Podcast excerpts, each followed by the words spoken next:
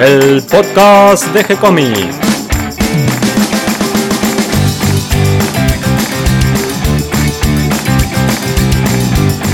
Muy bienvenidos a un nuevo episodio de G-Comics, el podcast donde hablamos de todas las técnicas necesarias para realizar un cómic, cómo dibujar un manga y todo el conocimiento requerido para dibujar esa historieta que tenemos dando vuelta en la cabeza.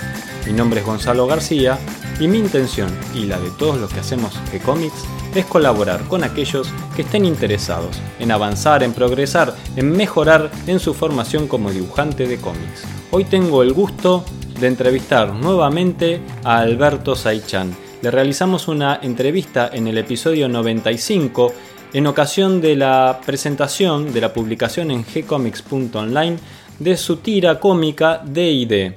Hoy vamos a entrevistarlo con ocasión de la publicación en el día de ayer de Bronx, una serie en blanco y negro totalmente distinta, para nada humorística, pero sí intensa, con un guion fuerte, con un dibujo muy expresivo, realista.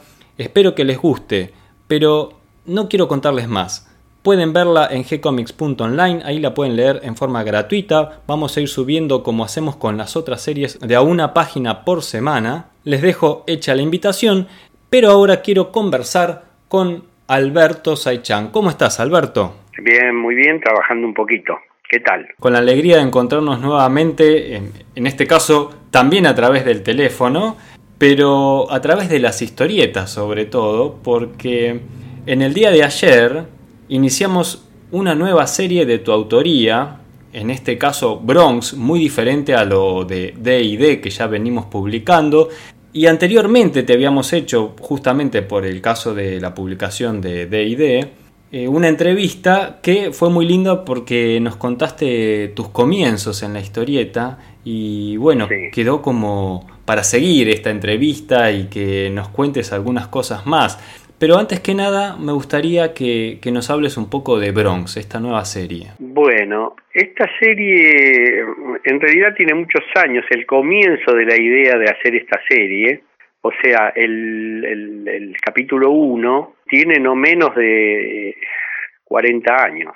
Eh, o sea, yo la hice muy joven, la guardé, la fui corrigiendo, nunca tuve la idea de, de publicarla, y ahí por los años 80 y si no, un poco más, 90 más o menos, eh, la empecé a hacer por mi cuenta, o sea, no para publicarla específicamente, sino para ir teniéndola ya dibujada.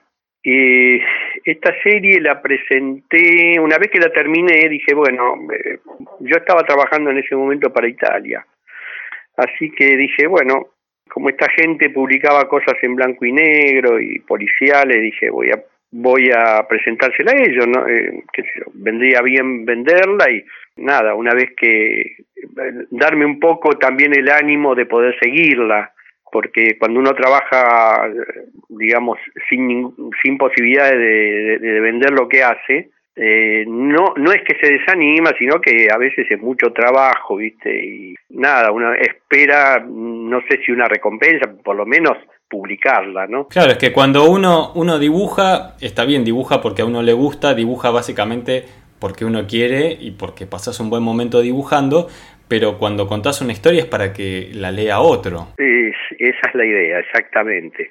Eh, así que bueno, nada, lo, que empecé a, lo que hice una vez terminado este primer eh, capítulo fue ofrecérselo a, la gente de Italia que yo ya estaba trabajando y me dijeron que no, que, que no era lo que ellos querían porque era un poco oscura, un poco sórdida, que en realidad ellos eh, publicaban cosas policiales pero no de ese tenor, pero me agradecían y bueno, bueno, nada, este, cosa que, suelen ocurrir, que puede ocurrir, así que eh, la guardé y pasó un tiempo y acá se me ocurrió presentarla en, la, en Urraca, en la, para la revista Fierro, que salía en aquel momento, y me presenté con Casioli, se la mostré y me dijo que sí, le gustaba, le gustaba la idea de algo distinto, mm, eh, también oscuro, negro, pero bueno, daba, daba para lo que era Fierro en esa en ese momento. Así que me la compraron y eso ya me dio ánimo para, para hacer el capítulo siguiente. Ellos me, me preguntaron eh, qué podía hacer. Yo dije, bueno, puedo hacer, no sé, 10 capítulos, una cosa así, o 6, o lo que quieran, ¿no? Eh, entonces me dijo, bueno, anda haciendo de a uno. Bueno, el asunto es que mm, empecé, mm, eh, le vendí ese y empecé con el capítulo siguiente. Y, y al poco tiempo, digamos, al, a los dos meses más o menos de que fue publicado, eh, me llaman de Italia para decirme que eh, no trabajaba más para ellos, que no querían que trabaje más para ellos. O sea que te quedaste sin tu principal fuente de ingresos de ese momento, que eran las publicaciones para Italia. Claro, prácticamente la única, porque esto de fierro era una cosa eventual. Eh, hacía un guion, lo entregaba y me lo, me lo pagaban, pero había que hacerlo, dibujarlo y, y lo de Italia era mi trabajo de todos los meses, digamos. Eh, no, de más está decir que me, puse muy mal y, y nada, fue un, golpe durísimo. Yo en realidad no sabía qué hacer, entonces eh, llamé por teléfono eh, a, la gente de Italia y, y me dijeron que no, que no, que yo le había vendido esto a otra gente y que yo no tenía que hacer eso, o sea, como que yo trabajaba para ellos pero yo le dije que se los había ofrecido y que ellos no lo quisieron. Y bueno, pero no, no importa. Eh, bueno, querían la exclusividad. Querían la exclusividad sin habérmelo dicho. Mm. Y, y, bueno, nada. Eh, insisto, fue un, fue un golpe durísimo, ¿no? El asunto es que yo tenía en ese momento a lo que había sido mi socio, a Gustavo Trigo, viviendo en Italia y trabajando para esta gente, así que lo llamé a él para ver si podía de alguna manera recomponerme la situación. Así que bueno, habló, logramos recomponer, de alguna manera volví a trabajar para, para Eura, pero este con un precio menor. Ese fue, digamos, el castigo por haber vendido la historia. Y, y bueno, nada, igual quedó en, en eso y yo seguí trabajando para Fierro. O sea, aclaremos que la revista Fierro no tenía ninguna conexión con las publicaciones en Italia. Era una revista argentina que se publicaba en Argentina para otro mercado.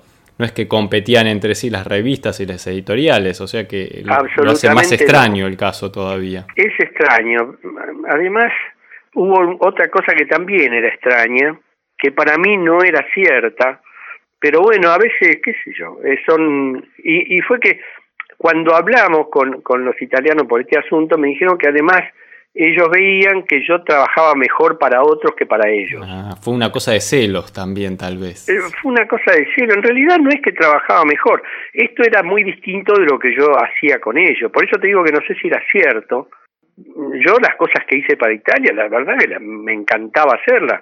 Tanto, eh, qué sé yo, Bacteria o La Flor o cualquiera que se publicó para allá me parecen trabajos, o El Príncipe de la Oscuridad, me parecen eh, eh, trabajos que a mí me daba la sensación que, que, tenían toda la gana, ¿viste? De hecho, lo hacía con esa intención. Yo creo que eran trabajos excelentes y que estaban a la misma altura que los de Bronx. A mí me parece que sí, pero lo que pasa es que era distinto, forzosamente era distinto. Que yo, yo contaba historias muy distintas, oscuras, y, y bueno, en fin, el asunto es que pasó por suerte la situación, me vino bien volver a trabajar para los italianos, aunque rápidamente me puse en campaña para conseguir algunas otras cosas.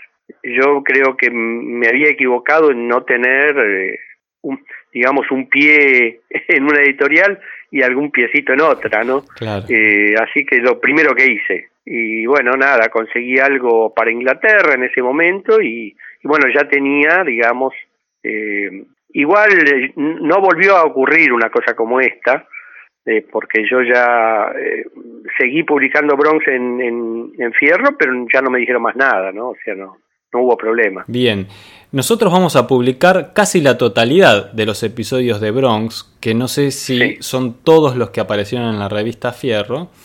Eh, menos uno que, que, lo vamos a dejar guardado porque nos parecía que los guiones son más bien eh, fuertes, como vos decís, oscuros, intensos, y hay algunos que son muy fuertes y que tal vez este, son para un público más restringido, lo cual no, no hace la calidad del trabajo, la calidad es excelente. sí, te entiendo. Y sí, sí, vos sabés que en, en, general en la vida de los dibujantes ocurre eso bastante bastante seguido cuando lo que pasa es que uno a veces es, este es un caso muy particular donde la historia yo la escribía porque me gustaba pero a veces se da también que uno debe cumplir con algunos requisitos que te piden que van para unas editoriales y para otras no.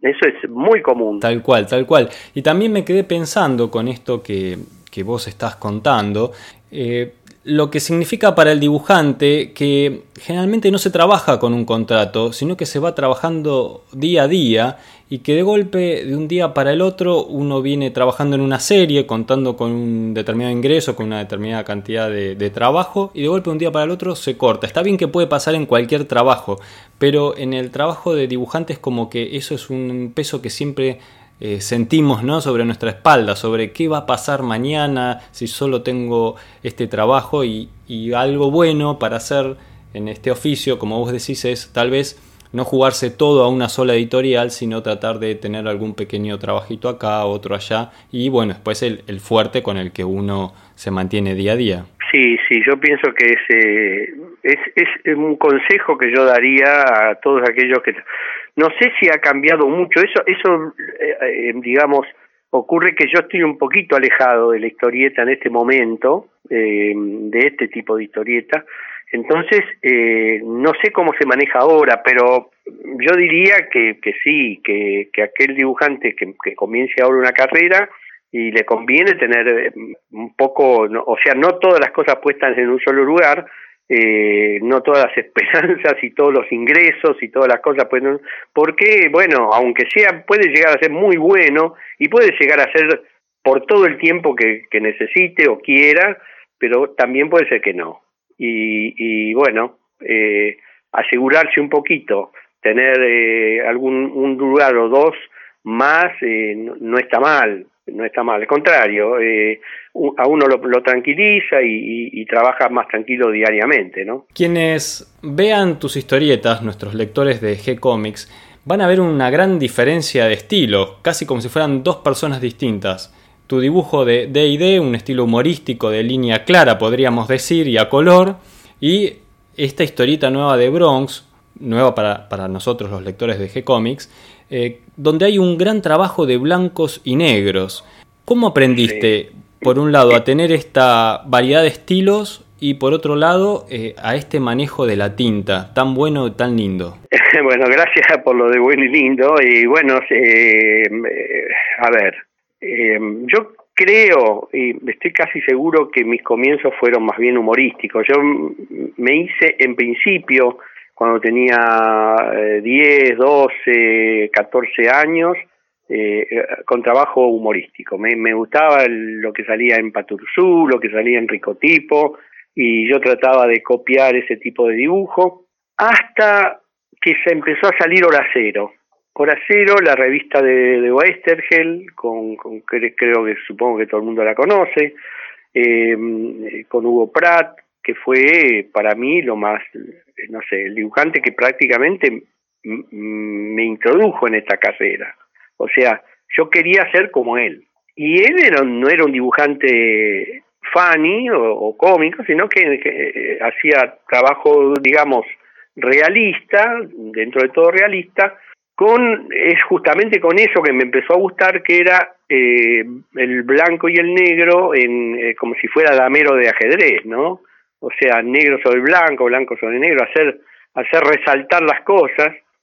Pero bueno, me costaba mucho al principio. Yo lo veía en él, pero a mí no me salía, porque yo en general era más de hacer eh, línea para el trabajo funny, digamos. Y, y bueno, nada, tuve que lo que hice fue oficio, fue mirar y mirar y mirar. Miré los, los eh, dibujantes que más me gustaban en este sentido. Uno fue, lógicamente, el primero Hugo Pratt, después me gustaba mucho Milton Caniff, me gustaba mucho Lito Fernández, y, y bueno, eh, que manejaban y, mané, bueno, y manejan, en el caso de Lito, eh, el blanco y negro, nada, son unos genios, ¿viste? Entonces, de ahí fui sacando un poquito, un poquito, un poquito, y en un momento determinado dejé de mirar y empezó a salir mi, las cosas que a mí me gustaban, ¿no? Sí, que, que, no es el estilo de ninguno de ellos, pero que está al nivel de ellos. Eso es increíble, cómo lograste tu propio estilo mirando a otros, a otros ejemplos, a otros maestros, a otros a quien seguir, eh, pero para crear tu propio estilo, tu propia forma de, resolver los blancos y negros. Sí, yo eh, sinceramente te voy a decir que a mí me pareció que nunca me podía alejar de ver a los maestros. Y sin embargo, un día que no sé cuándo fue, ni en qué momento fue, dejé de hacerlo. Y, y bueno, sí, y fue saliendo, seguramente eh, en primera instancia eh, no me gustaba mucho lo que hacía, pero bueno, eh, fui encontrándole como la vuelta, después tuve suerte, vamos a decir, llamarlo suerte, en algunas cosas, como por ejemplo, mm, me tocó pasar a tinta mucho, trabajos eh, norteamericanos de Neil Adams, de Amanda Conner, dibujantes que eh, lapicistas, digamos, que te proponían el blanco y negro, así como me gustaba y, que de alguna manera al cuando yo entregaba y, me decían que era satisfactorio el trabajo, le gustaba, eh, me fue animando, me fue animando a que mis cosas, eh, ¿por qué no van a servir? sin necesidad de mirar a otro. Así que bueno, así fue, así fui haciéndome. Em, empecé a confiar en mi blanco y negro, digamos. Bien, Alberto, y para cerrar esta pequeña entrevista, esta parte B que estamos haciendo la entrevista y que ojalá podamos continuar más adelante. Sí. A un dibujante que está comenzando, que quiere meterse en este mundo de la historieta, y bueno, una de las primeras dificultades que va a encontrar justamente es el manejo de la tinta y de los blancos y negros sobre todo en esta época que muchos dibujantes jóvenes ya vienen directamente desde el formato digital y que yo sé que vos también estás explorando por este momento eh, el formato 100% digital, digamos, ¿no? De, sin papel de por medio. ¿Qué consejo le darías? ¿Cómo, ¿Cómo puede hacer para empezar a resolver, encontrar puntas por donde ir eh, manejando los blancos y negros, las tintas, las líneas? Mira, yo no podría aconsejar otra cosa que lo que hice, que fue mirar a, los grandes maestros, ¿no?